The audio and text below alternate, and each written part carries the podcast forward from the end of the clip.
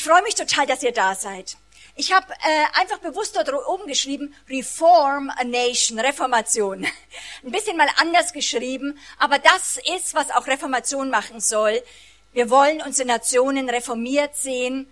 Und ich finde es so genial, dass es nicht einfach eine Reformationskonferenz ist, wo wir nostalgisch zurückschauen, sondern das Thema ist das Königreich Gottes in unserer Zeit. Amen.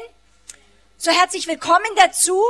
Möge Gottes Geist uns wirklich gemeinsam leiten. Daran glauben wir total zusammen uns bewegen, so damit wir dann lernen in dieser Zeit, wo so viel Veränderung ist. Wir haben heute Morgen als Mitarbeiter gesagt, in der unsichtbaren Welt ist so viel Power, ist so viel äh, Bewegung, dass man immer manchmal wirklich lernen muss, seine Seele zur Ruhe zu bringen, dass man aus dieser Kraft des Reiches Gottes agiert und nicht alles, wo es ein, ein Gerangel gibt gerade, wer die nächste Zeit prägen wird.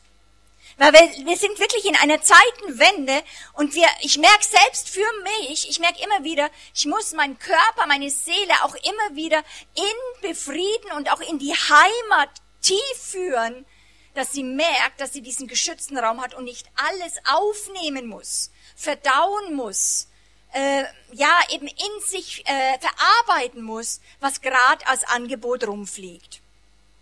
Ich glaube, dass Gott uns zurüsten möchte, dass wir feststehen in dieser Zeit, und es hat was mit Reformation zu tun, Standfestigkeit und dass wir die sind, die wirklich vor Gott sind, weil er möchte auch diese neue Zeit prägen und er macht es nicht nur souverän vom Himmel, sondern er sucht die Gemeinde, er sucht den Leib Jesu in einer Nation und auf den Leib schaut er, wenn er Deutschland anschaut. Wir unterschätzen uns manchmal. Aber Gott schaut nicht auf die Politik oder so, sondern der Zustand eines Leibes und wie er agiert, ist nun mal über sein Volk. So, erhebt eure Häupter. Werdet euch eures Standes bewusst.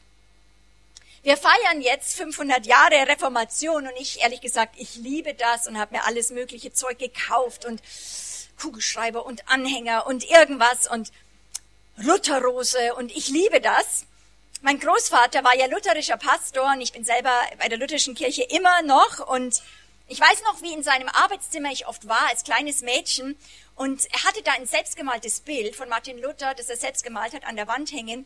Und ich weiß noch als kleines Mädchen, weil das hat mein Opa gemalt oder so, ich war da immer und immer wieder vor diesem Bild gestanden. Und es hat mich total fasziniert. Und dann hat man die Geschichten gehört. So, hier stehe ich und kann nicht anders. Gott, so, Gott helfe mir. Ja, und dann kauft man sich die Luthersocke, wo das draufsteht. Ja, und fühlt sich besonders, aber wir können so viel Socken kaufen, wie wir wollen. Wir können nicht in diese Zeit zurück und wir können uns auch nicht was abschneiden. Wir müssen nicht Lutheraner werden, sondern wir brauchen den Geist Jesu Christi, der dieser kühne Geist ist, den auch dieser Mann und viele andere Reformatoren im Laufe der Jahrhunderte immer wieder ähm, ja, sich öffnen mussten und ihm Raum gegeben haben. Und mein Opa war so äh, wie ich mir Martin Luther manchmal ein bisschen vorgestellt habe, eine sehr kantige und sehr mutige Gestalt. Ich habe mich als Kind, merke ich, ähm, sehr sicher bei ihm gefühlt, weil ich fand ihn so unerschütterlich. So irgendwie so ein, es gibt zwar manchmal solche Leute gar nicht mehr, so Urgestein in der Brandung irgendwie. Und das, das, das hat was gemacht. Und ich habe gedacht, wow, Gott, mach mich auch zu einer Person, die in dieser Zeit stehen kann, wo ich mutig sein kann, mich unerschütterlich sein kann und wo ich für meine Überzeugungen einstehen kann, die du mir in mein Herz gelegt hast. In welcher Zeit lebte Luther und wo gleicht sie der unsrigen? Wo leben wir heute genauso in einer Zeit, die wie damals nach Veränderung, Transformation oder Reformation schreit. Horst Köhler, ehemaliger Bundespräsident, sagt über die Zeit Luthers Folgendes. Luthers Zeit liegt der unseren fern und ähnelt ihr doch. Es war eine Zeit, in der viele Gewissheiten erschüttert waren und in der viele Menschen fast schon verzweifelt nach Orientierung suchten. Das alte Weltbild war durch die Entdeckung Amerikas durch, und durch immer mehr Nachrichten von exotischen Ländern und Völkern schwankend geworden. Der Buchdruck von beweglichen Lettern brachte plötzlich tausendfach neue Gedanken und Bilder unters Volk und er brach über Nacht das Informationsmonopol der Mächtigen in Staat und Kirche.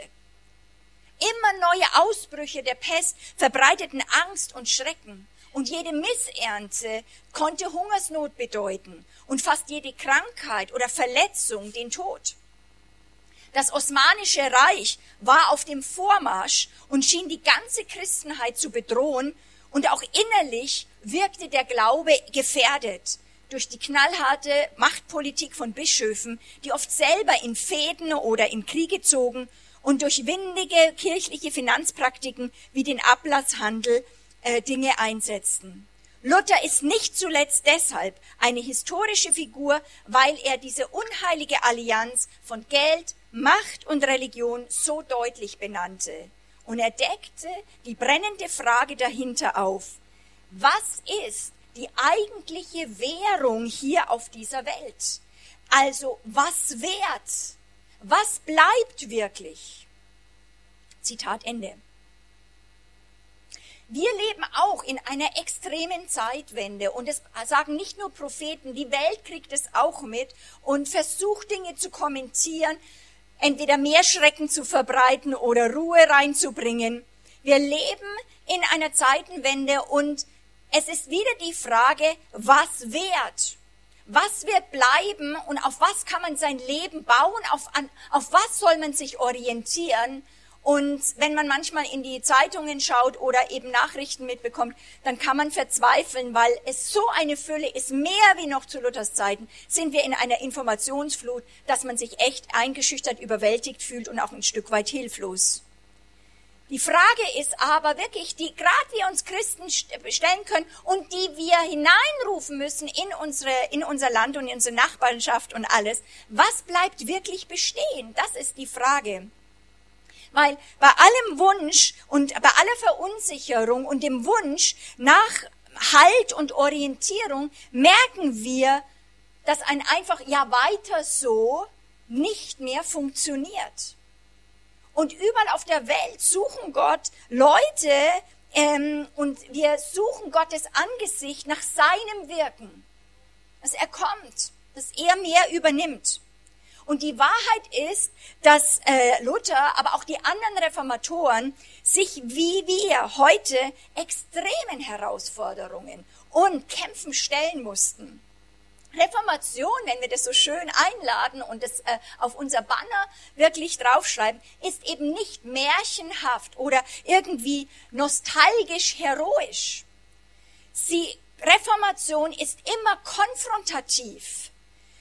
Und Mächte, die in dem Land sind, regen sich, die dahinter standen, die vielleicht lange Zeit verdeckt sind und wo sich Dinge verändern, machen sie sich auf, um weiterhin Kontrolle zu behalten oder sie wollen den bisherigen Filz nicht einfach so aufgeben.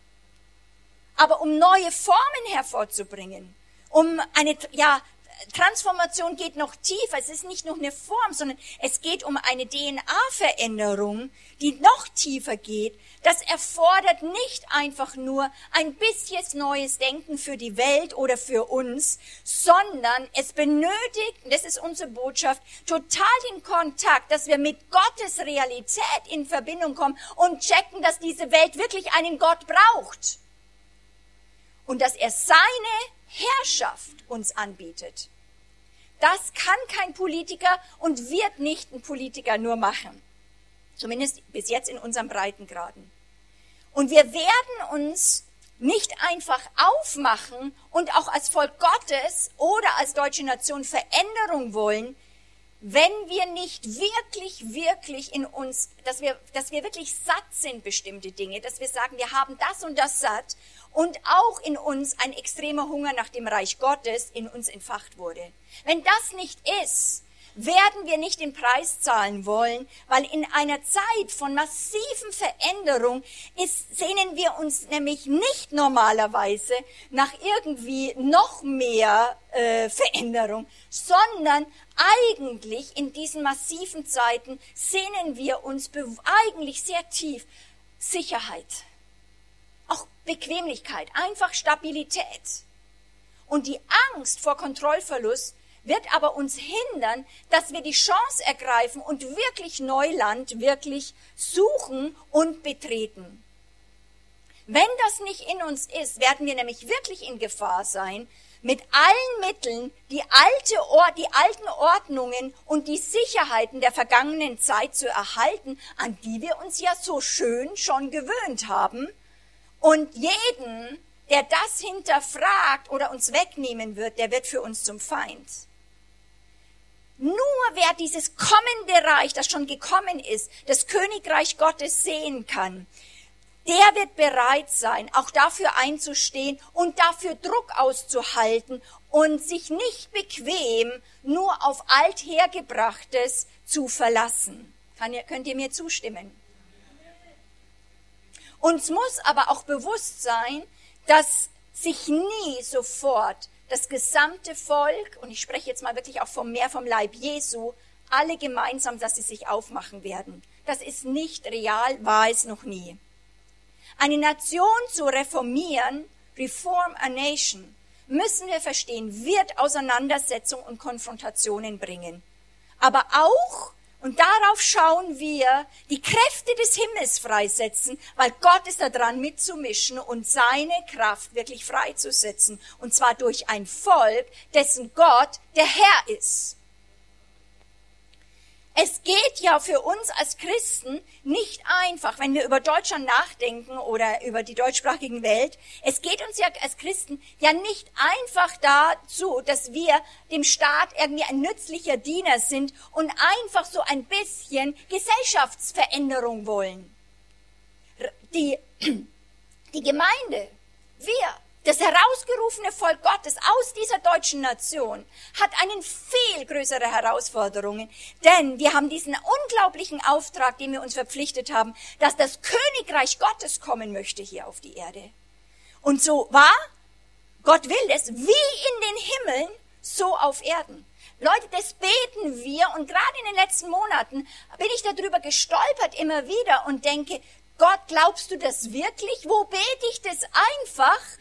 Aber das ist ja was Radikales, was du dort sprichst und glaubst und sagst, dein Reich, so wie es in den Himmeln ist, so hier auf der Erde, hier bei meiner Familie, hier an dem Arbeitsplatz, hier dort. Und Gott sagt, wir dürfen das beten, wir sollen das beten, aber die Frage ist, in welcher Dimension haben wir eine Ahnung, einen Blick in den Himmel, dass wir wissen, dass wir das tun, was wir den Vater tun sehen. Oder wurschteln wir in der Veränderung und Reformation einfach nur mit den Ressourcen und bisschen philosophischen und Weisheitsgedanken der Welt rum, wo wir sehr schön wie mit der, sag, sag ich mal, wie mit Medizin geschluckt haben und anfangen, das rauszugeben wie mit einem Automaten. Aber wir haben nichts abgedatet, nichts downgeloadet vom Himmel. Gottes Reich soll kommen wie in den Himmeln, so auf Erden. Das ist so groß. Leute, auf die Knie und wir fangen an zu schreien und zu beten. Weil du, ich, wir aber zusammen in dem apostolischen Zeitalter geht es nicht mehr um den Einzelnen, obwohl der Einzelne wichtig ist, dass er sich reingibt, weil Gott sucht ein Volk, geht es nicht mehr um uns, sondern gemeinsam sind wir Landebahn für Gott. Weil er für dieses Kommen und das Vertreten seines Reiches eben nicht in die Welt schaut, sondern er hat Gemeinde gepflanzt in eine Nation, dass sie ein Botschaftsgelände wird für sein Reich. Kein Politiker, kein Wirtschaftsboss, eben nicht die Starken oder die Weisen in dieser Welt und auch nicht die Reichen können das tun. Gemeinde geschaffen in Jesus Christus, gepflanzt in ihm, der Leib Christi, ist übernatürlich, ist einzigartig. Und Leute, aus Gottes Sicht, die Welt benötigt dringend die Gemeinde. Gott, wir, wir, wir schauen immer von dem Blick der Welt auf uns. Aber Gottes Blick ist, wenn er einen Deutschland anschaut, wenn er Amerika anschaut, schaut er nicht auf die Nationen allein, obwohl er, wo wir als Gemeinde Jesu Christi in Jesus sie fordern als ein Erbe für Jesus Christus. Aber die Frage ist, was hat der, wozu hat der Herr uns gepflanzt? Und verstehen wir diesen hohen Ruf oder sind wir einfach nur ein Stück weit religiös, sag ich mal, oder wir sind einfach ein Verein, der religiöse Ziele vertritt, wie viele andere andere Ziele haben? Einfach ein, eine Kraft der, demokratisch, der demokratischen Kräfte noch ein bisschen geschätzt. Das kann sich vielleicht mal ändern, aber es wird noch ein bisschen geweihräuchert, weil wir sind ja noch nützlich oder irgendwie ein bisschen. Die Frage ist aber, wie sieht Gott das? Wie sieht Gott auf diese Welt? Und er sieht uns jetzt. Er ist da, mitten unter seinem Volk. Und die Frage ist, wo ich mich beschäftigt habe, was so krass, wo glauben wir das wirklich? Wie schauen wir die Gemeinde an und wie schauen wir die Welt an? Es ist wie für uns zwei Paar Stiefel oft. Von der Gemeinde sind wir nicht einmal ganz überzeugt und glücklich. Dann schauen wir die Nationen an, versuchen dort irgendwie zu agieren. Aber dass Gott wirklich seine Erlösten anschaut und nicht nur einzeln, sondern wie wir zusammen agieren und Verantwortung nehmen, das finde ich absoluter Hammer. Gemeinde ist einzigartig. Aber sind wir in der, als Gemeinde, als, als Leib Jesu, als Volk Gottes, als die Herausgerufenen, sind wir wirklich diese Landebahn für Gott? Sind wir nicht, und das ist das, was ich so empfinde auch, dass, äh, dass Gott es tun möchte in dieser Zeit, wir sind so gleichförmig geworden und das konfrontiere ich mit euch dass es an uns persönlich geht, wo wir so gleichförmig geworden sind im Denken mit der Welt.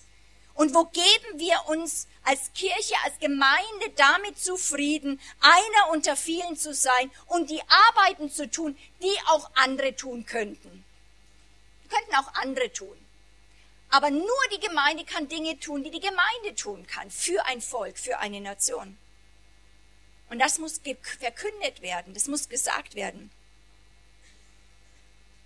Martin Luther hat seine 95 Thesen nicht einfach an die Rathaustür ge ge gehauen, sondern er wusste, dass Gott, wenn er eine Nation anschaut, auf seine Volk schaut, auf die Gemeinde und er ist hingegangen an die Kirche, an die Türen, mache die Tore weit, an die Tür der Kirche, diese 95 Thesen äh, dran zu schlagen. Warum? Weil zuerst muss die Gemeinde sich verändern. Wenn die Gemeinde das Licht wird, wenn wir diese Stadt auf dem Berge werden, Leute, wisst ihr, was dann passiert? Dann wird sich die Welt verändern. Auch wenn es nicht dann, bis Jesus das zweite Mal wiederkommt, nicht perfekt ist. Aber er wollte gar nicht die, das Rathaus verändern in allererster Linie. Er wollte das Volk Gottes, er wollte die Gemeinde, er wollte das Volk Gottes verändert sehen, wie es gesehen hat in der Bibel und hat das konfrontiert. Und es hat aber einen riesen Auslöser gehabt auf die ganze Welt. Die damaligen Reformatoren wollten nicht die, zuerst die Gesellschaft verändern, sondern die Kirche. Sie ist Gottes Sprachrohr und die Stadt auf dem Berg, wo die Welt sehen soll, wie es ist, unter Herrschaft eines Gottes zu leben. Wollen wir aber Gemeinde verändert sehen, müssen Menschen und auch Strukturen verändert werden. Wenn Gott kommt und die Welt verändern möchte, fängt er bei seinem Haus an. Sind wir dazu bereit? Merkst du gerade die Wehen? Merkst du, wo es eine Zeit ist, wo wir uns nochmal und nochmal und nochmal ausliefern, weil wir merken, dass unsere eigenen Kräfte nicht bestehen können in der zukünftigen Zeit? Wir werden nicht einfach nur Gemeinde bauen können. Er muss sie bauen. Gott ist der, der seine Gemeinde baut. Wir brauchen mehr als Offenbarungen, Theorien oder Lehren. Wir brauchen Menschen, in denen Gott und sein Reich Substanz geworden ist und die in und aus diesem Reich leben. Es geht in diesen Tagen und auch wenn viele andere sich im Land treffen, nicht um neue Vernünfteleien oder Theorien, die uns kurzfristig Hoffnung geben oder dass wir ein neues Konzept für Reformation bauen, sondern es geht darum, dass Gott Menschen, aber ich möchte bewusst immer diese Zeit jetzt äh, das betonen, ein Volk erwecken möchte, die sich hinstellen können, weil sie etwas von Gott gehört haben und weil sie wissen, dass sie von Gott gesandt sind. Dass sie von Gott gesandt sind. Und nicht mit dem Blick auf der Welt, was sie braucht, agiert, sondern vom Himmel Dinge abholt. Vor 500 Jahren hat die wiederentdeckte Kraft des Evangeliums, das die Christenheit reformiert und die gesamte damalige Welt verändert. Kann es wieder geschehen? Kann Gott diese Söhne der Reformation mit diesem alten Erbe zu neuer Kraft erwecken? Diese Welt braucht nicht eine Reformationstheorie oder nur ein Denken. Diese Welt benötigt Gott selbst. Sind wir davon überzeugt? Sind wir überzeugt, dass er und sein Reich gebraucht wird hier auf der Welt? Wir können also in unserer Zeit die Söhne und Töchter der Morgenröte im Glauben und in Gnade stark werden. Erfüllt mit einem unerschütterlichen Vertrauen an das lebendige Wort Gottes und die gelernt haben, nämlich sich wohlzufühlen, äh, unter Herrschaft zu laufen und die es lieben, diesem allmächtigen Schöpfer, Gott, Vater und Erlöser zu lieben und ihm zu gehorchen. Wie kann das Zeugnis des, des Christus nicht von uns, sondern von Christus in unserer Zeit sichtbar werden und unsere Nation verändern? Was ist unser Platz und unsere Stellung als Leib Jesu in unserer Zeit? Wer wird die Nationen prägen in den kommenden Jahren und welche Antworten und Lösungen haben wir? Das wird uns in diesen Tagen beschäftigen. Was war die Botschaft damals im, vor 500 Jahren? Die Botschaft, die vor 500 Jahren Deutschland, Europa oder die Welt erschüttert war, diese Errettung allein durch Glauben, Errettung allein durch Gnade, allein durch die Schrift, allein durch Christus. Sola fide, sola gratia, sola scriptura, solus Christus. In einer Zeit, wo die Kernfrage nicht war, ob Gott existiert, so wie wir es heute haben, sondern wie man einen gnädigen Gott bekommen kann, schlugen diese Offenbarungen wie eine Bombe ein und zerschlugen diese unheilige Allianz zwischen Geld, Macht und Religion, wo wir, wo wir sagen, ja, was hat das miteinander zu tun? Die, diese Kernstücke bewegen uns, das, das sind des Evangeliums, bewegen uns heute immer noch weil jeder muss durch diese persönlichen Offenbarungen durchgehen und sie verdauen. Und wir wachsen nicht darüber hinaus. Wir müssen sie durchbuchstabieren. Heute bewegt die Gemeinde und die Welt aber nicht mehr die Frage, wie bekommen wir einen gnädigen Gott? Fakt ist, und da müssen wir ankommen, die Welt glaubt gar nicht mehr an Gott und hat längst die Stricke abgeworfen äh, und, und die Angst auch abgeworfen vor einem Tag der Rechenschaft, vor einem Schöpfer. Ein allmächtiger Gott, wenn du in, in eine normale äh, Szene reingehst oder in Deutschland etwas sagst oder in die Schulen, ist fern, utopisch und wir wollen ihn auch wirklich nicht. Wir glauben im Westen an uns. Wir glauben, an die Machbarkeit von Erfolg, den Fortschritt an Demokratie und dass wir gesetzt sind, die Probleme zu lösen und dazu beschwören wir Einheit. Jeder soll seinen Beitrag reingeben. Die Kirche darf auch was reingeben, aber schön immer unterstützend ein System aufzubauen, das Gott nicht mehr will. Kaiser Konstantin, wenn wir da ganz lang zurückgehen im dritten Jahrhundert, hat da was verstanden. Ein Reich hier auf Erden kann nur bestehen, wenn es eine geeinte Kirche oder Religion hat. Und er zwang die verstrittenen Bischöfe der damaligen Zeit an einen Tisch, denn er wollte sie auch für sich einspannen. Kirche sollte der Welt und dem konstantinischen Reich etwas bringen. Und das ist tief in unser Denken mit, ja, in uns eingeprägt worden. Wir fühlen uns ähm, inzwischen auch in dieser Position sehr wohl.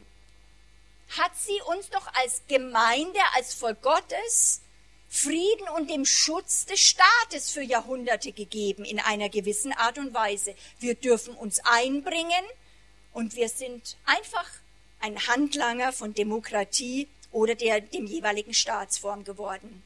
Und damit fühlen wir uns gar nicht so schlecht. Wir fühlen uns dabei schon gar nicht so äh, einigermaßen zufrieden.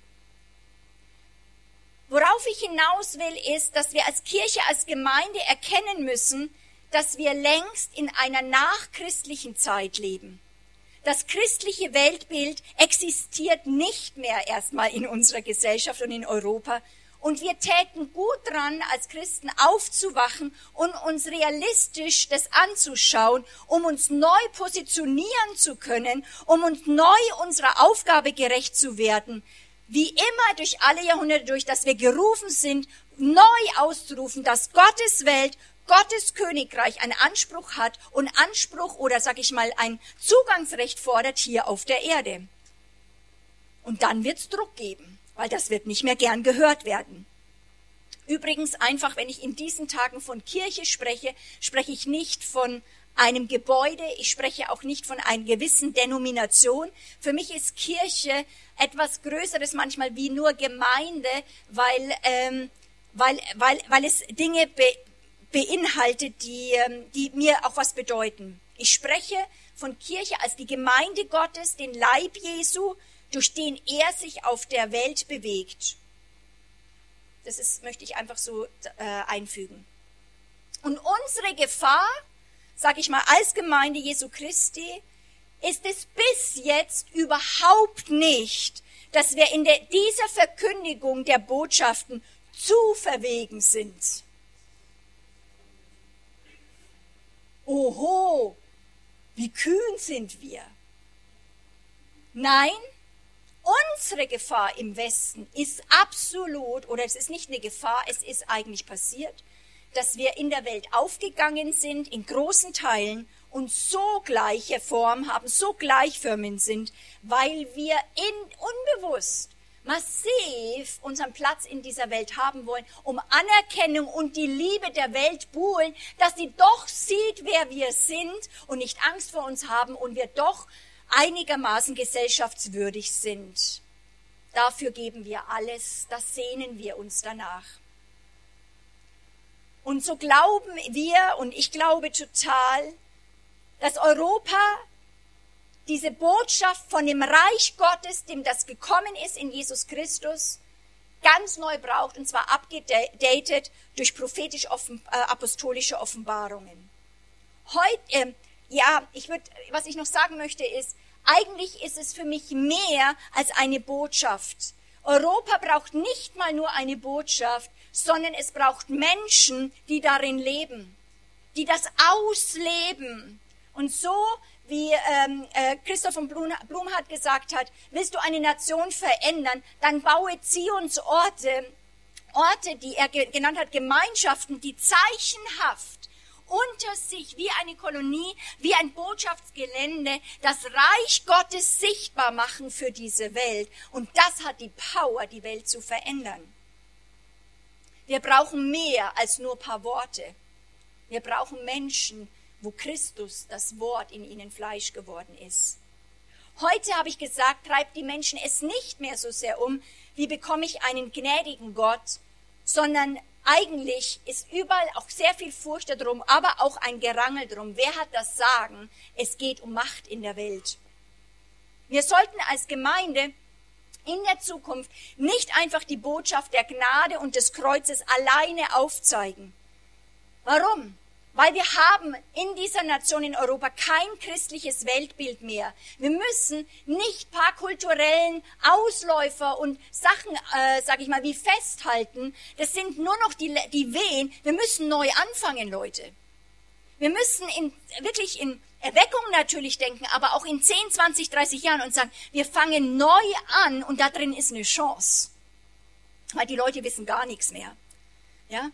Ähm, und wir müssen neu anfangen, Gott und sein kommendes Reich und sein Reich, das gekommen ist, predigen und seine Herrschaft zu verkündigen und nicht einfach nur, Jesus äh, ist Liebe, Freude, Eierkuchen und er wird dir bisschen helfen und er will dich auch noch heilen und er will dich befreien. Das ist Teil des Stils, aber Jesus hat nie das allein gemacht. Er hat geholfen äh, den Menschen, aber er hat wirklich nie sich verkauft für die Menschen, sondern war immer der Sohn Gottes, der wusste, wer er war. Und hat gerufen in die Nachfolge. Wer mir nachfolgen will, ist freiwillig, werde ich immer drauf kommen, der verleugne sich. Es geht um Tod und Auferstehung. Es geht im Evangelium, und es wird uns noch tiefer beschäftigen in diesen Tagen, weil das, ihr seid ja die, die das verkündigen, ihr seid ja die Freudenboten, ja, die rausgehen. Es geht nicht nur um Rettung, sondern um die Frage, wer ist der Herr und kommst du unter dem Herrn, wirst du gerettet. Das Evangelium ist Gottes Angebot für die Welt. Und das ist sehr tief in mich nochmal reingegangen. Gott glaubt, Gott glaubt, wenn er Deutschland verändern will, Politik oder egal was verändern will, eine Nation verändern will, dass es in dem Predigen seiner Welt und seine, seiner Person, sein des Sohnes Jesus Christus die einzige Chance gibt, eine Nation zu verändern. Die Frage ist, tun wir das wirklich oder verkündigen wir das in der Church, in der Gemeinde und im Hauskreis und in der Welt, da brauchen wir Fachleute. Da geht's um andere Sachen. Da glauben, glauben wir wirklich, dass für diese Nation eine Veränderung der Nation, dass wir gesetzt sind für das Evangelium. Gemeinde ist gesetzt für das Evangelium. Die Gemeinde, die unter dieser Herrschaft Gottes steht, soll das ausmodellieren, nämlich, dass Gott in jedem Bereich Herr ist. Und in jedem Bereich Herr sein zu lassen. Das können wir nicht für die Welt fordern. Das kannst du nicht ans Rathaus kleben. Das müssen wir erstmal durchbuchstabieren. Dass die Leute was sehen können, dass wir der Brief werden. Aber ist er unser Herr? Das ist die Frage. Deswegen muss diese Botschaft und diese Realität, es ist ja nicht einfach ein, ein paar Worte, paar nette Predigten. Es geht darum, kommen wir unter diese Realität als europäische Gemeinde, als deutsche Gemeinde, oder bleiben wir gleichförmig in dieser Welt und tingeln da so vor uns hin? Das Königreich Gottes und seine Botschafter, das wird uns beschäftigen und Europa muss das neu hören. Matthäus 4,17, einer unserer Lieblingsstellen. Und Jesus sagt, tut Buße, kehrt um und verändert total euren Sinn, euer Denken, wie ihr rangeht, denn jetzt ist etwas passiert, was vorher nicht war, etwas absolut Radikales. Denn das Reich der Himmel ist wieder nahe herbeigekommen. Das Königreich Gottes ist wieder zugänglich. Und jetzt geht die Tür auf. Ihr könnt euch bewerben als Bürger dieses neuen Reiches. Jede Generation, aber auch die Menschen im 21. Jahrhundert müssen diese Botschaft hören. Und dabei wird uns bewusst, dass wir eigentlich oft gar keine Ahnung haben, was ein Königreich ist oder der König oder was ein König ist. Viele Christen sind sich der Tatsache bewusst, dass wir in, in äh, Europa mit einem griechischen und humanistischen und auch einem marxistischen, atheistischen Humanismus wirklich unser Denken verseucht sind. Aber gleichzeitig ist oft wenig, also wirkliche Offenbarung da, wie boshaft und wie leidenschaftlich aggressiv dieser Geist, dieser atheistische Humanismus gegen dieses Evangelium vom Königreich Gottes vorgeht und es versucht zu ersticken oder Menschen fernzuhalten von der Gnadenkraft und Autorität und dem Anspruch eines lebendigen Schöpfers und Gottes unter Herrschaft zu kommen, jetzt schon auf Erdenzeit. Wir sind ja schön, uns einmal ja schön im, im Diesseits eingerichtet. Und er soll schön kommen und uns dienen. Gott ruft uns in seine Geschichte, da komme ich noch drauf. Zum Schluss, wenn wir uns darauf einlassen, bleibt nicht mehr dann manchmal viel übrig, als ein paar Worthülsen, die keinerlei Power haben, diese Welt zu überwinden. Und alles gründet in dem Satz, ja, aber der Mensch ist doch das Maß aller Dinge. Sich jemanden unterzuordnen, ihm zu gehorchen, ist uns fremd und dabei, äh, damit tun wir das auch nicht bei Gott. Außerdem, wie ich schon gesagt habe, ist diese sichtbare Welt immer noch, ich würde sagen, wirklich zu 80, 90 Prozent die meisten Christen, diese sichtbare Welt ist ihre Heimat. Das ist ihre Realität. Und aus dem beten sie, aus dem reden sie. Gott erlöse uns und gebe Europa nochmal eine neue Chance, dass wirklich die Gemeinde aufstehen kann. Jesu Gebot, unsere Welt und unser Menschenbild komplett zu überholen, finden wir in Europa massiv konfrontativ als ein Affront, weil er ja letztendlich damit zum Ausdruck bringt, ihr seid Lügen auf den Leim gegangen und alles, was ihr gelernt habt, ist falsch.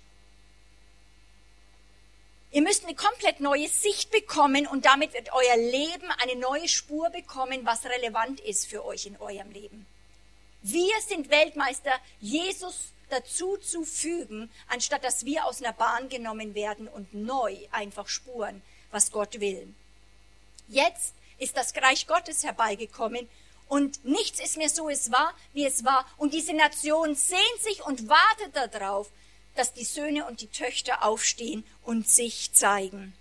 Fakt ist, wenn wir Menschen in Europa aus diesem unglaublichen festen Gefängnis vom Humanismus, der genauso stark ist wie Hinduismus oder irgendeine andere Religion, die, der zugrunde liegenden und von, und von dieser zugrunde liegenden Herrschaft des Fleisches befreit und sehen wollen, dann müssen wir eine Botschaft haben, die eine Kraft in sich birgt, die einen Ausweg daraus zeigt.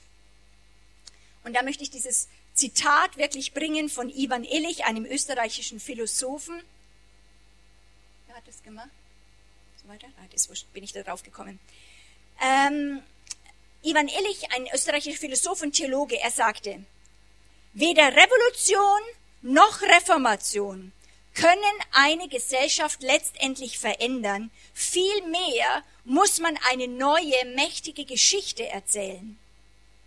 Diese Geschichte muss so überzeugen, dass sie die alten Mythen vom Tisch wischt und zur Lieblingsgeschichte wird.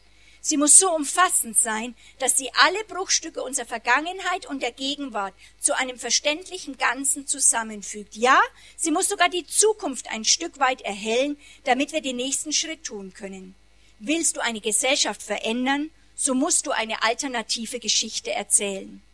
Und Gott gab uns die Geschichte von seinem Reich und seine Geschichte, die Geschichte vom Königreich. Leute, ich möchte, dass in diesen Tagen wir echt auch nochmal uns durchleuchten lassen vom Heiligen Geist.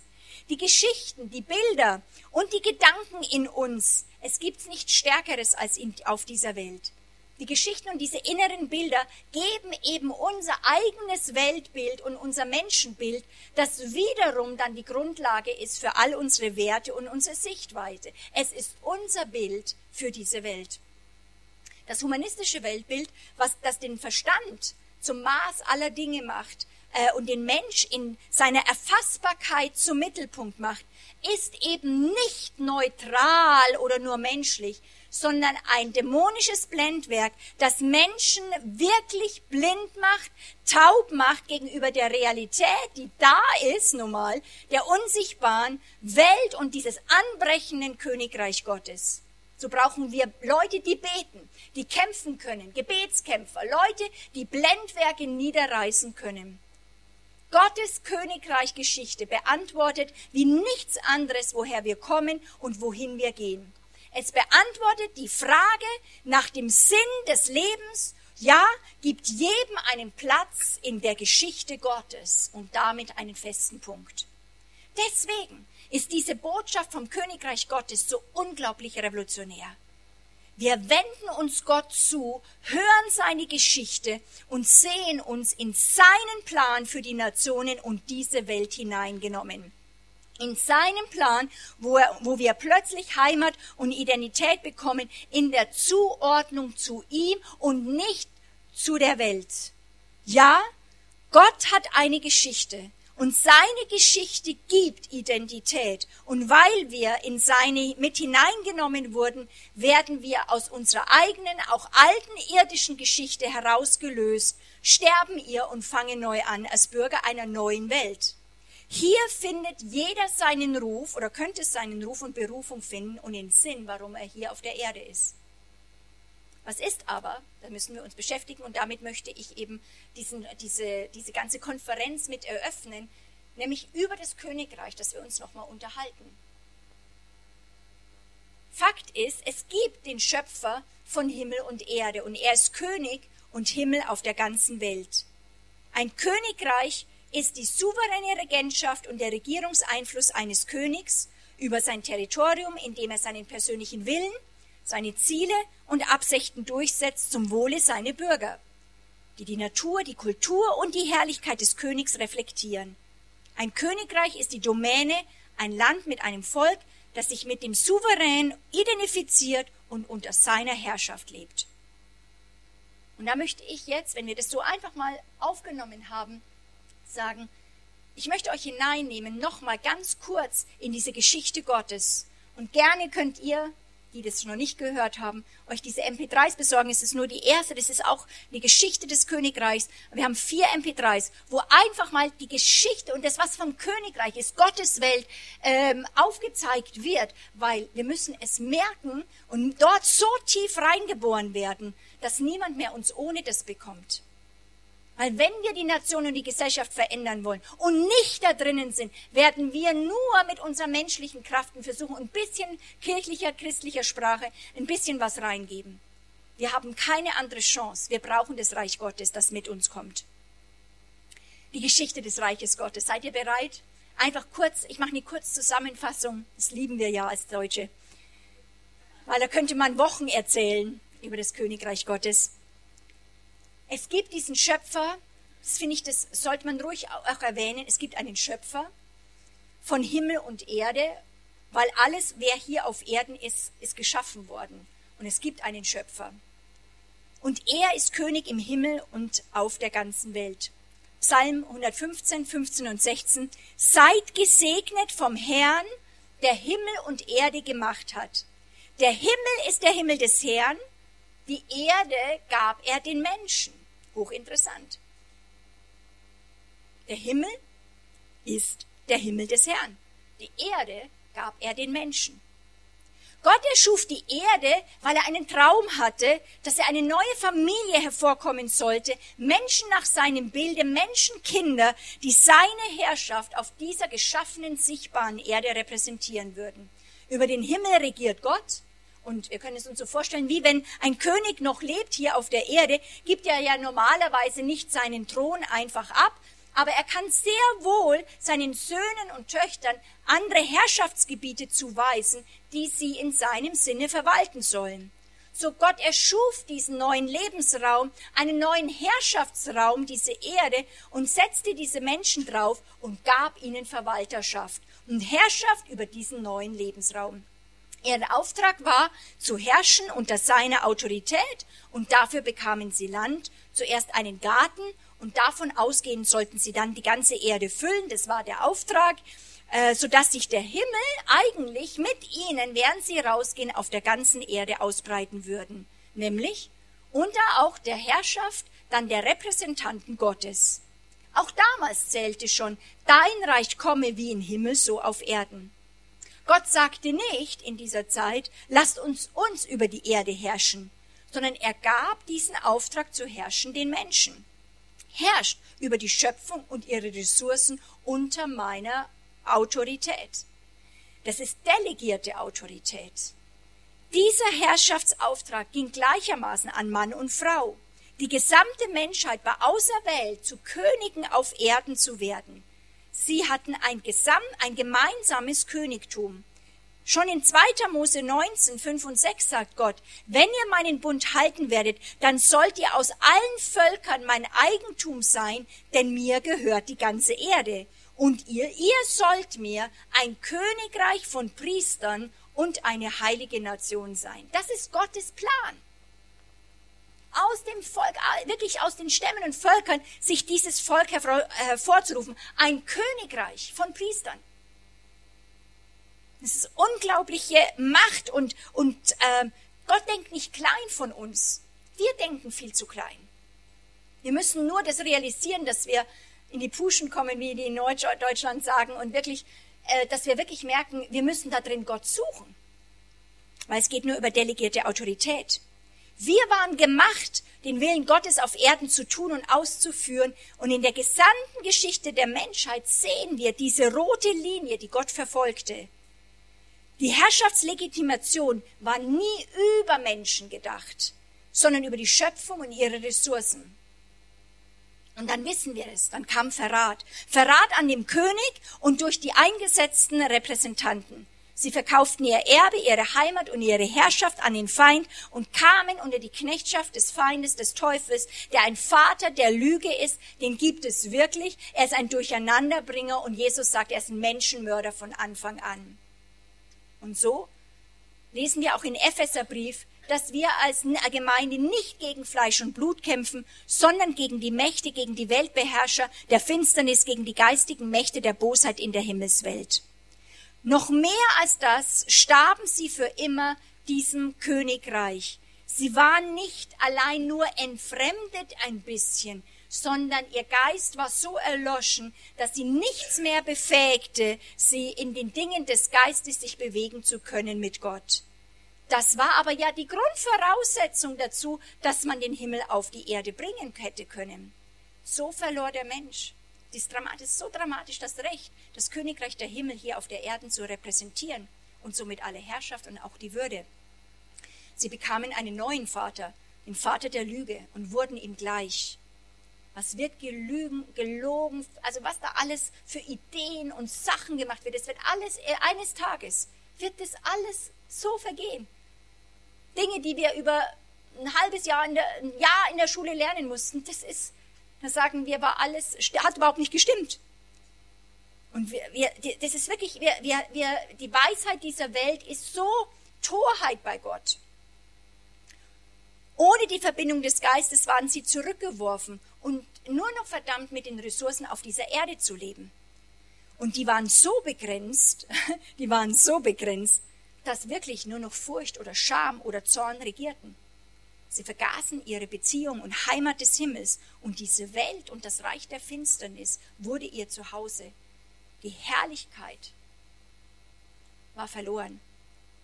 Kein Mensch aus dem adamitischen Geschlecht konnte mehr Gott sehen und am Leben bleiben. Aber Gott, Halleluja, gab nicht auf. Er fing nochmal an und suchte sich einen gehorsamen Untertan, mit dem er neu starten könnte.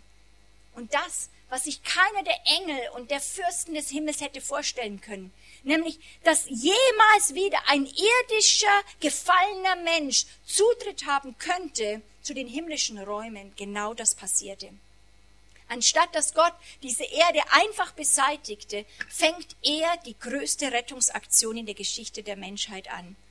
Sein Ziel ist nicht, ist, sein Ziel ist nicht ein bisschen an uns rumzudoktern und ein bisschen zu heilen. Sein Ziel ist immer radikal. Er fängt einfach neu an. Und in Christus Jesus erschafft er eine neue Schöpfung. Es ist wirklich, es ist eine neue Schöpfung. Er fängt parallel mit einer Welt, die dem Untergang geweiht an, eine neue Schöpfung ins Leben zu rufen unter anderen Voraussetzungen. Komplett neu in seinem Sohn enthalten, geistliche Söhne und Töchter, die seine DNA äh, bekommen, eine Familie geboren aus Wasser und Geist und nicht mehr aus Fleisch und Blut. Und diese Wiedergeborenen sind die Herausgerufenen aus den Stämmen und Völkern, aus diesem untergehenden adamitischen Geschlecht. Menschen, die ihre Abstammung und ihr Altes wirklich verlassen müssen, indem sie bereit sind zu sterben und das Angebot eines neuen Staats, nämlich die Auferstehung in Christus Jesus annehmen und um so prädestiniert oder befähigt zu werden, in einem wirklichen anderen Reich, dieser neuen Welt, diesem Himmelreich, Zugang zu bekommen und unter einer neuen Herrschaft zu laufen, in eine komplett neue Bestimmung hier auch auf Erden reinzukommen. Das finde ich so hammerhart. Und Teil, das ist wichtig auch in dieser apostolischen Zeit, Teil eines Volkes zu werden, eines neuen Volkes, das es noch nie gab hier auf der Erde. Menschen, die geboren sind aus Gott, jetzt Söhne und Töchter des Höchsten, jetzt am Königshof des Vaters. Und die von ihm ihre alte, verdorbene Heimat nicht einfach verlassen, sondern sie werden in das Königreich geboren und dann werden sie wie Jesus gesandt wieder zurück in ihre Altheimat, Altheimat, um jetzt befähigt zu sein, die Gefangenen zu befreien, diese Botschaft zu haben, dass ein Königreich da ist, wo man anders leben kann. Neu ausgestattet und befähigt. Aber auch wirklich, das möchte ich nochmal sagen, dass wir gemeinsam den Herrschaftsauftrag über die Erde aufnehmen, aufnehmen und umsetzen können. Es heißt immer ein Königreich von Priestern. Es ist nicht einzeln, ja, du bist ein König, du bist ein Kind. Es ist ein Zusammen, ein Volk fängt an, hier zu regieren. Gott hat dieses Ziel nie aufgegeben. Seine Kinder, wir sollen auf dieser Erde regieren. Das unsichtbare himmlische Reich soll sich auf dieser sichtbaren Erde ausweiten, sodass die Dinge auf der Erde sind wie im Himmel. Vater unser, der du bist in den Himmeln, geheiligt, geehrt werde dein Name, dein Reich komme, dein Wille geschehe, wie in den Himmeln, so auf Erden. Und das Volk Gottes steht auf und fängt an, da drin zu rufen, weil es sich dieses Rufs bewusst ist und zu diesem König so verbunden ist. Aber dazu muss sie die Welt verlassen. Dazu muss sie so stark das merken, dass das, was sie, ja, wo sie normal geboren worden ist, dass du das verkaufen musst. Erstmal, bis du wieder zurückgeschickt wirst, aber nicht mehr von dieser Welt bist, wie Jesus sagt. Ich sende euch in diese Welt. Aber vergesst nie, ihr seid nicht mehr von dieser Welt. Und ich sehe unser Dilemma in Europa, dass wir als Kirche und als Gemeinde Teil dieser Welt sind. Und versuchen unseren Platz da zu finden und dabei kastriert sind von all unserer Autorität und Kraft, die davon ist, dass wir rausgehen und Fremdbürger werden. Aber da komme ich morgen drauf. So geht es in der Bibel um einen König und sein Land, sein Reich und seine königliche Familie. Und außerdem geht es um eine Regierung und nicht ein bisschen äh, heile, heile Segen. Es geht um eine Regierung. Es geht um das Ausüben von Regentschaft, auch zusammen und gemeinsam. Warum? Der königliche Vater arbeitet mit seinen Kindern gemeinsam zusammen und bindet sie in, ihr, in sein Unternehmen ein. In der Bibel geht es um diese Regierung des Königreiches, das im Himmel als Heimatland beginnt und dann auf der Erde landen und sich ausbreiten möchte sodass das Land unter die gnadenvolle Regierung und Herrschaft dieses Vatergottes kommt. Gemeinde ist dazu gerufen, nichts anderes zu sein. Das ist unsere Bestimmung. Unsere Bestimmung ist nicht Menschen zu helfen. Unsere Bestimmung ist in allererster Linie Botschaftsgelände des Himmels auf Erden zu sein. Und damit würde sich vieles, wenn wir das neu erfassen würden in Europa, würden wir neu bauen können und einiges über Bord werfen und sagen, das passt nicht da rein. Weil was für ein Ruf, was für eine Ehre, dass wir als Botschafter auf der Erde platziert, sein, äh, platziert sind. Das ist deine, unsere vordringliche Arbeit.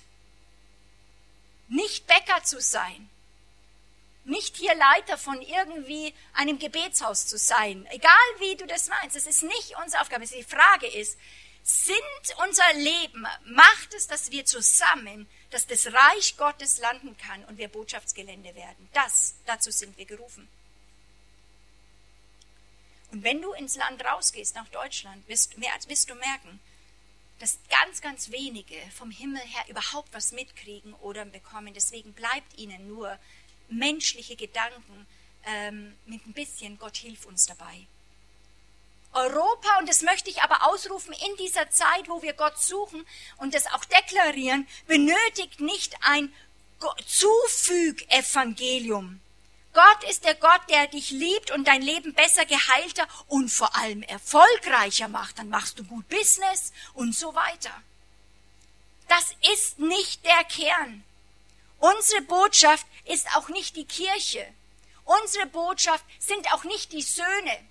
Unsere Botschaft sind auch nicht die Musikstilrichtung unserer Worship Band oder die, so, unsere sozialen Angebote, die wir haben für Bedürftige hier in der Welt. Unsere Botschaft ist Gott selbst und sein Reich. Und das wird Gott bestätigen mit Zeichen und Wundern. Und ohne ein Verständnis von Gottes Königreich ähm, und ein Training darin zu leben, werden wir Christen nur ein bisschen religiöse Moral der Welt anzubieten haben und ein bisschen, ach komm, seid nicht so böse. Gott ruft uns in dem Evangelium des Reiches unter seine Herrschaft zurück. Und Europa, Deutschland, Gemeinde Jesu Christi, Braut Christi, höre diesen Ruf, denn es ist ein guter Herr, ein guter König, ein guter Vater. Jetzt ist eine Zeit, sich zu entscheiden. Wir leben in einer guten Zeit mit ganz viel Chancen. Jetzt ist die Zeit, ob wir uns freiwillig unter diese Herrschaft laufen wollen und in seinem, in seinem Reich, nicht in unserem, nicht wo du dein Leben schön baust und sagst, Herr, segnet es, sondern wo du sagst, ich möchte in deinem Reich Verantwortung übernehmen. Das ist eine andere Botschaft. Wir werden andere Resultate, wenn wir, wenn Europa das Königreich, die, das, die Botschaft vom Königreich hört. Und das Evangelium ist immer ein Evangelium vom Königreich.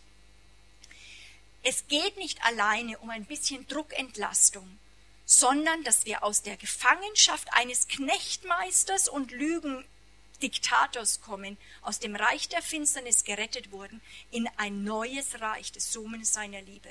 Und das, deswegen ist Gemeinde in einer Nation. Das kann, das macht, das verkündet kein Politiker, das ist nicht ihre Aufgabe.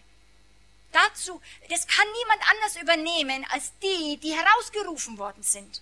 Aber die Welt muss es hören. Von wem wird sie es nicht hören? Von wem wird sie es hören als nur von uns? Wir sollten mit dem beschäftigt sein, dass sie das hört, wozu Gott uns gesetzt hat in diese Welt. Der Einzelne ist genauso gefordert und eingeladen als ganze Nation, aber auch Stämme und ganze Völker sollen, äh, haben diese Einladung diese, die, äh, Teil dieser neuen Welt zu werden.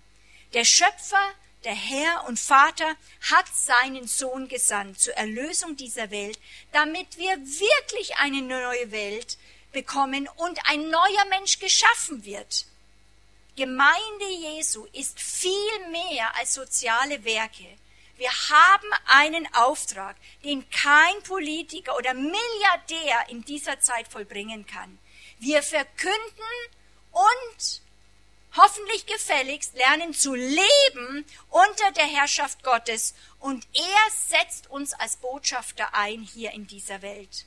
So deswegen vom Aufgang der Sonne bis zu ihrem Niedergang sei gelobt der Name des Herrn. Gemeinde, das Volk Gottes unter Gott feiert schon jetzt seine Herrschaft, die er eines Tages, wenn er kommt, auf der ganzen Welt ausbreiten wird. Und damit erinnern wir die Mächtigen dieser Welt, dass ihre Zeit begrenzt ist und sie wohltäten, schon jetzt diesen Gott zu suchen und den Sohn zu küssen, solange es noch Zeit ist. Ist nicht mehr lange, ich möchte noch einen Punkt jetzt weitergehen und ähm, dann ist es auch schon zu Ende. Deswegen. Wir haben eine Berufung zum Botschafter. Und das ist spannend. Ich möchte das nochmal ausweiten. Ich habe das auch auf den MP3s. Aber jedes Mal, wenn ich mich damit beschäftige, kriege ich Gänsehaut. Jedes Mal macht es was mit meinem Geist. Und ich sage, Gott, ich gebe dem Raum. Ich möchte mehr in, diese, in diesen hohen Ruf reingehen. Das Bild des Botschafters wird oft benutzt in der Bibel. 2. Korinther 5, Vers 20. So sind wir nun Botschafter an Christi Stadt, denn Gott ermahnt durch uns, so bitten wir nun an Christi Stadt, lasst euch versöhnen mit Gott. Das dazu ist Gemeinde gepflanzt. Den Nationen, den Menschen, aber auch diesen Nationen, dem Land es zuzurufen. Was beinhaltet das Amt eines Botschafters? Es ist ein sehr ehrenvolles Amt mit enormer Macht und Einfluss. Jedes Land setzt Botschafter und Gesandte ein, die seine Interessen in anderen Ländern vertreten. Und die Worte eines Botschafters sind gleichzusetzen mit der Regierung des sendenden Landes. Das ist unglaublich, was da für eine Autorität Gott uns gegeben hat. Es wird jetzt für einige zu klein sein zum Lesen, aber ich sag's ja auch. Was macht einen Botschafter aus? Er wird vom König oder von dem ähm, Landesherrn eingesetzt und nicht durch eine Abstimmung in seine Position gebracht.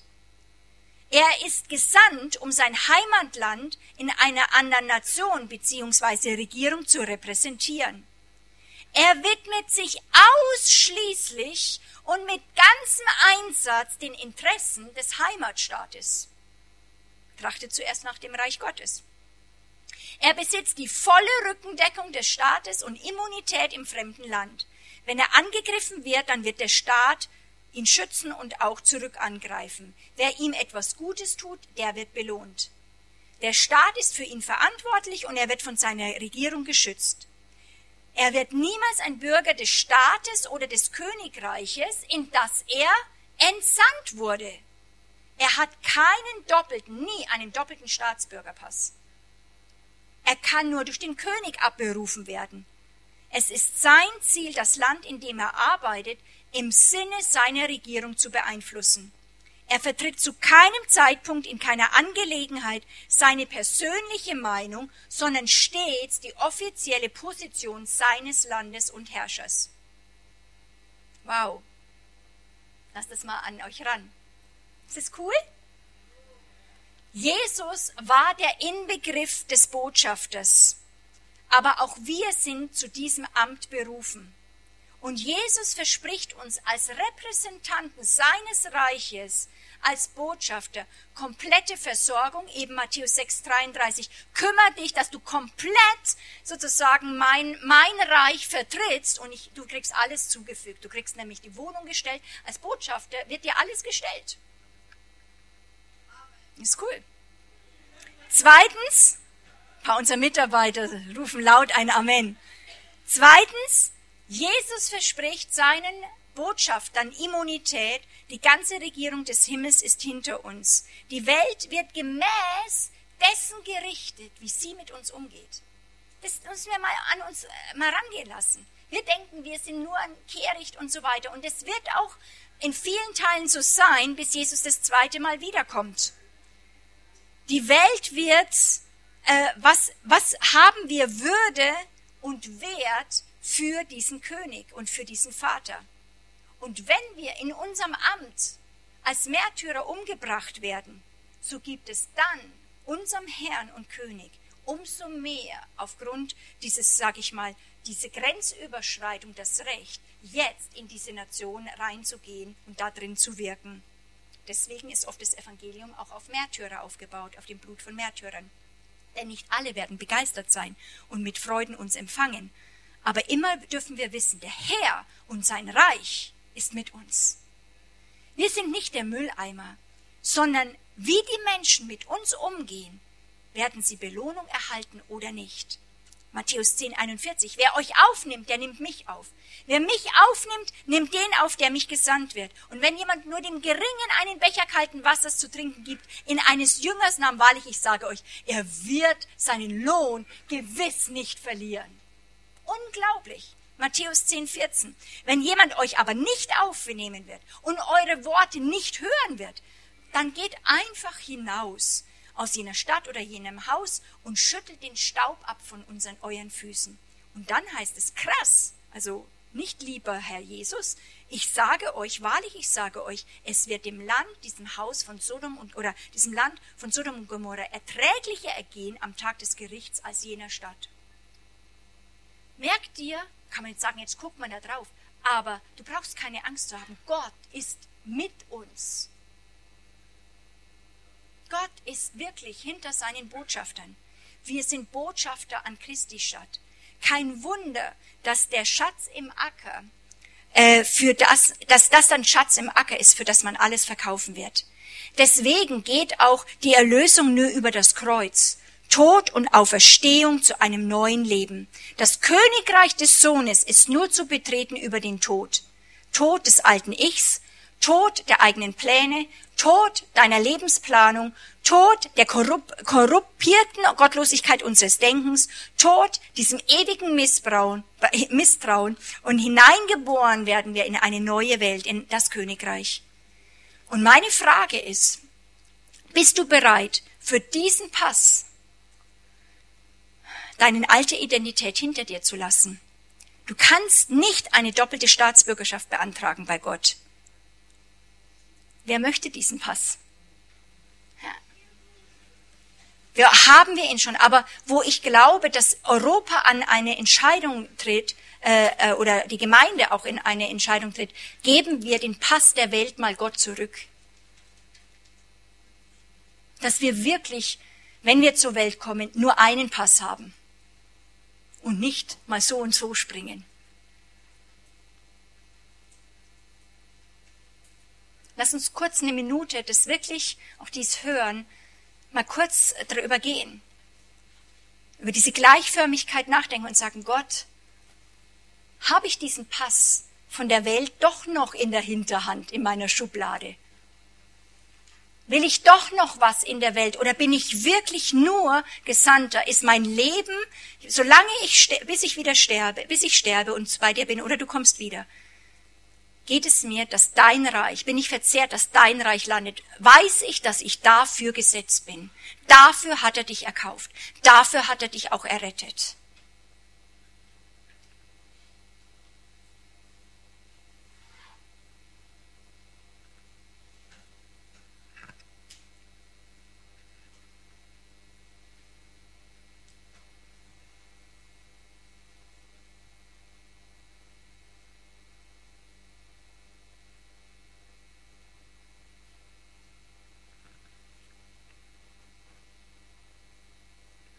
Und für die es dran ist, tauscht es, gebt es zurück. Nicht tauscht es aus, sondern gebt es zurück.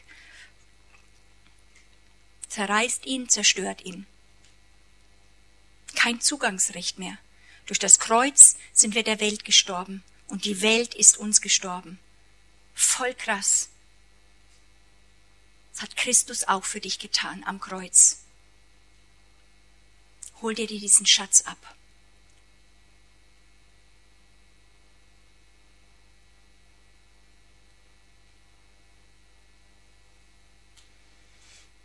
Und jetzt nehmt euch aus eurer Schublade oder legt es vor euch wirklich diesen Himmelsreichpass. Den Pass, der euch identifiziert, der euch Heimat gibt und dieses Pass des Königsreich, dass ihr ein Bürger seid. Nicht einfach nur Gäste, nicht einfach nur, ihr dürft manchmal da reinschnuppern, nicht einfach nur, die mal ein Präsent kriegen davon, sondern ihr sollt Verantwortung da drin nehmen. Dafür seid ihr hier. Das ist deine Bestimmung. Deswegen hat dich der Herr auf der Erde gelassen. Sonst könntest du schon bei ihm sein. Es geht um sein Reich. Jeder Christ ist herausgerufen aus dieser Welt, komplett hineingenommen, dass sein Reich hier auf Erden wir ausleben, darunter leben unter seiner Herrschaft und sein Name geehrt, gelobt, gepriesen wird inmitten Nationen, die ihn noch nicht kennen. Das ist die Aufgabe von der Kirche. Das ist unsere Aufgabe hier auf Erden, hier in Deutschland, in der Schweiz, in Österreich, in Europa.